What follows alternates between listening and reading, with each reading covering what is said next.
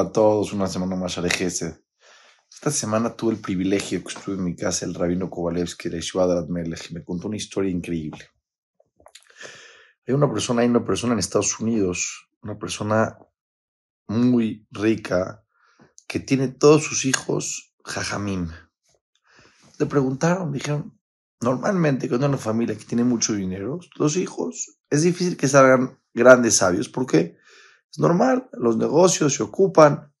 No es tan fácil encontrar una fe. Todos los hijos, Sadikim, Jajamim, no es tan fácil. ¿A qué lo adjudicas? Y dijo él así.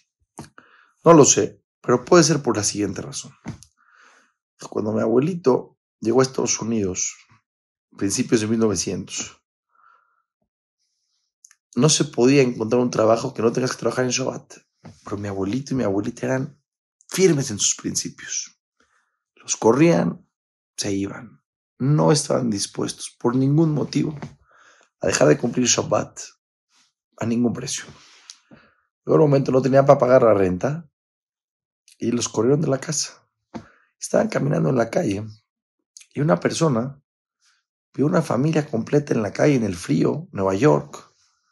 Dijo, ¿qué ¿Por qué estás en la calle con toda la familia a estas horas? Dijo, no, tengo, no tiene casa se apiadó ese Yehudi.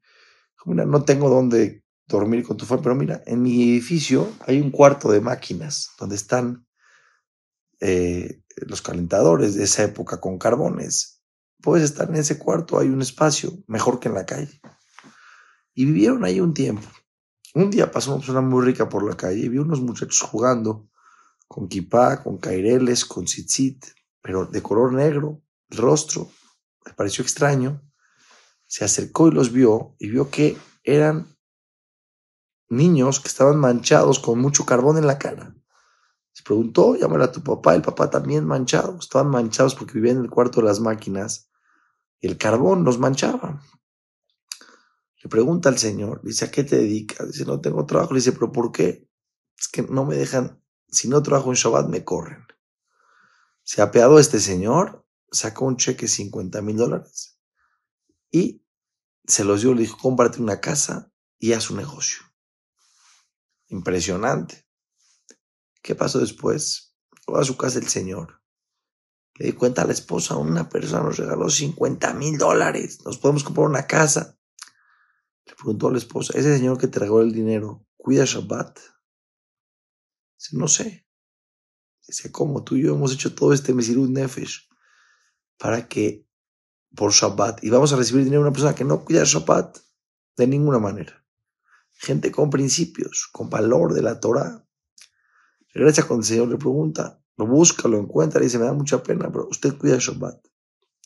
Dice, no, no cuido Shabbat. Dice, me da mucha pena, pero no lo puedo recibir.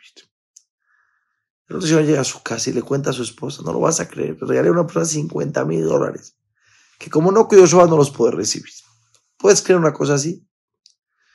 La señora, de ver a una persona con esos principios, le dice esposo, tú y yo cuidábamos Shabbat cuando nos casamos. Llegaste a Estados Unidos, empezaste a trabajar, empezaste a bajar en tu nivel espiritual y hoy en día no cuidamos nada.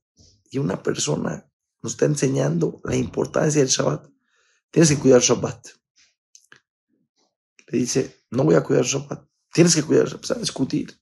Llegó el viernes y le dijo la esposa, si no cuidas Shabbat, no te voy a recibir en mi casa.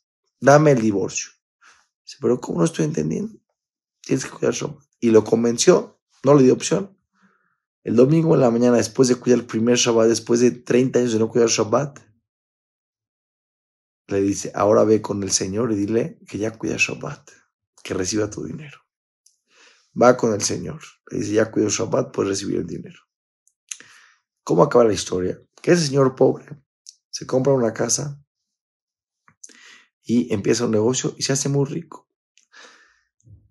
Y el nieto de ese señor se casa con la nieta del señor que le regaló el dinero.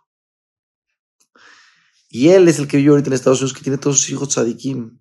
Y él dice, yo no estoy seguro, pero ese principio tan fuerte de mi abuelito y del abuelito de mi esposa, que cambió su vida por Shabbat y que dio ese dinero, y mi abuelito que no está dispuesto por ningún motivo en el mundo a dejar Shabbat, es el sejud que mis hijos son tan tzadikim. Yo creo. Yo les voy a decir a ustedes a lo que yo pienso. La gente piensa, ¿qué, qué pensó esa persona?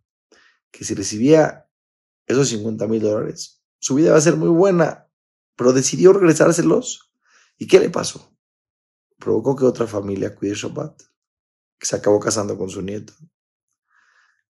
Y 100% que por eso es de ese dinero tuvo braja y llegó a lo que llegó. La persona nunca pierde por tener principios. Estamos en una época que es difícil tener principios. Por la persona que sabe, que tiene moneda, que un Boreola maneja el universo. Por hacer su voluntad, solamente vas a ganar en la vida. Todas las verajos de todos.